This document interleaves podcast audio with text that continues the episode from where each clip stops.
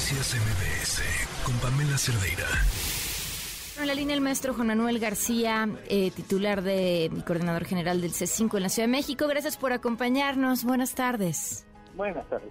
Muchísimas gracias por estar aquí. ¿Qué pasó con la alerta sísmica? Ay, pues que...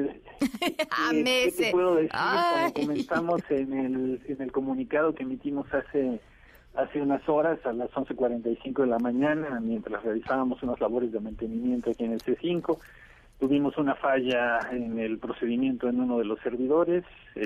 estábamos aquí con, el, con los proveedores dándole mantenimiento, el mantenimiento que periódicamente le damos.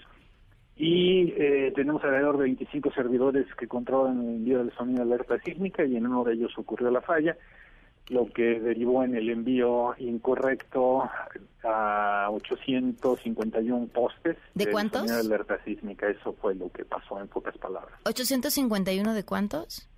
Tenemos un poquito más de 13.500.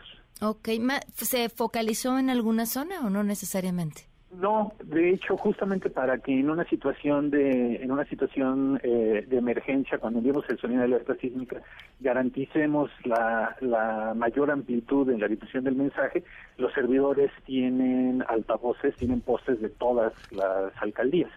Eh, entonces, aunque son pocos postes, eh, están repartidos por toda la ciudad, por eso es que tuvimos eh, pues reportes básicamente de todos lados, ¿no?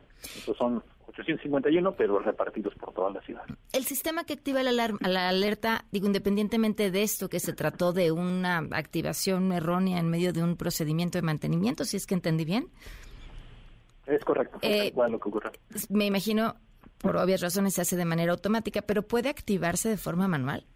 No, de hecho, el, eh, lo que los compañeros estaban haciendo es, eh, cuando una vez que terminan el proceso de mantenimiento de cada uno de los servidores, hay que volver a hacer la instalación de los archivos que genera de los archivos que de audio que son los que se envían eh, no solamente para la alerta sísmica tenemos otros mensajes que se tienen que cargar en los servidores y fue durante ese proceso durante en el que en el que ocurrió la falla una vez que el servidor termina su mantenimiento y queda listo nosotros le llamamos armado. Este, cuando ya queda armado a partir de ese momento todo es automático no es no es que haya una persona que oprima un gran botón rojo para enviar el sonido de alerta sísmica. Claro. ¿Notaron alguna reacción importante por parte de la ciudadanía en las zonas donde se escuchó? Sí, claro. Este, obviamente hicimos un, un monitoreo de las áreas, o mejor dicho, de los inmuebles que preventivamente desalojaron para verificar que todo hubiera estado de manera correcta.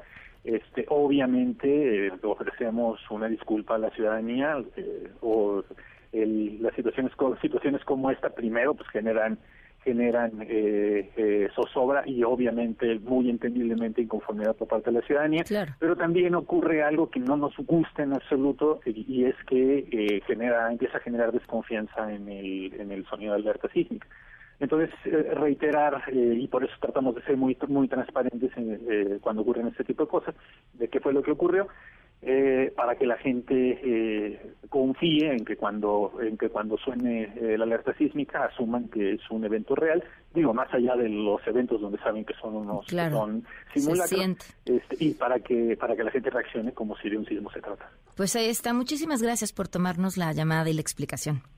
Eh, muchísimas gracias por darme la oportunidad de, de pues ahondar, ahondar un poco más en, en la información de qué fue lo que ocurrió. Claro. Muy buenas tardes, Juan Manuel. Noticias MBS con Pamela Cerdeira.